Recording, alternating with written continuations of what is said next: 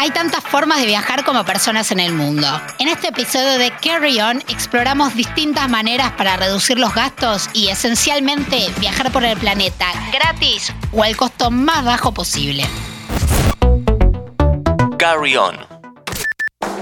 Probablemente la primera forma de viajar que se nos venga a la cabeza es la más convencional, en la que tenemos que desembolsar una cantidad considerable de dinero para costear aéreos, hoteles, excursiones y comida en restaurantes. Sin embargo, hay muchas alternativas más, con las cuales no solo ahorraremos, sino que también podremos relacionarnos más con las comunidades locales, absorbiendo y sumergiéndonos en una cultura y una perspectiva totalmente nueva. Arranquemos. Couchsurfing. ¿Dormir en la casa de un extraño?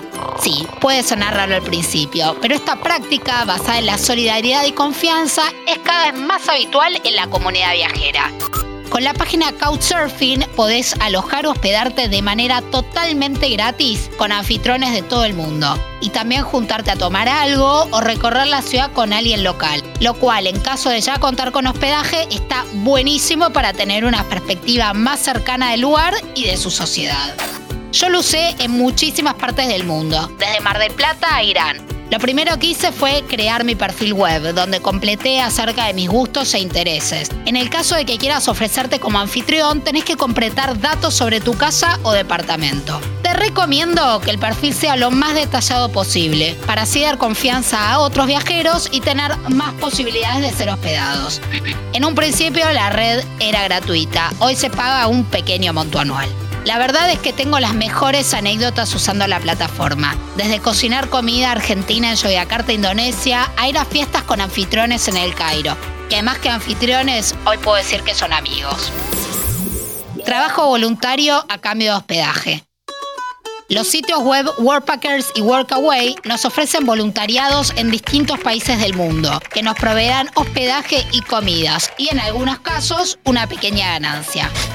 Para comenzar a aplicar tenés que pagar una tarifa para registrarte, la cual te dará acceso a todas las ofertas de voluntariados durante uno o dos años. Estos sitios están buenísimos en el caso de que quieras emprender un viaje largo. Lo divertido y enriquecedor, además de conocer a otros viajeros que estén en tu misma situación, es aprender otras maneras de vivir, generar un impacto positivo y hacer trabajos que quizás nunca antes imaginaste hacer, como por ejemplo jardinería en una ecualdea de Tanzania cuidar casas.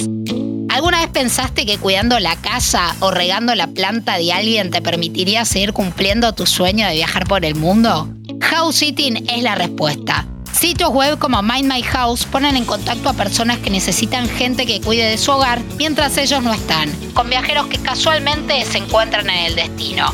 En este caso también hay una tarifa anual y cada house sitter establece una estadía mínima. Y si te gustan las mascotas, el pet sitting es para vos. Imagínate cuidar a un gato en un departamento de Tokio o a un perro en una casa parisina. En Trust House Sitter pagas una membresía, tenés que hacerte un buen perfil y verificar tu identidad.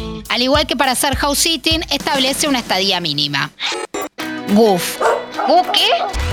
Por sus siglas en inglés, Worldwide Opportunities on Organic Farms nos permite vivir y trabajar en una granja a cambio de comidas y hospedaje gratuito.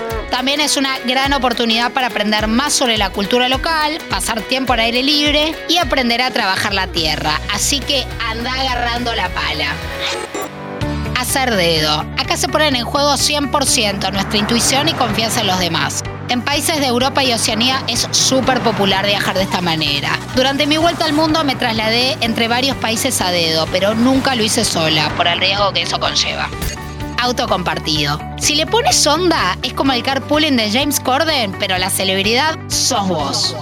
Redes de auto compartidos como BlaBlaCar o Amovens conectan a conductores que tienen asientos vacíos en sus autos con personas que necesitan viajar de una ciudad a la otra. Esta forma de viajar es muy popular en Europa. Dentro de España prácticamente no me trasladé de otra manera.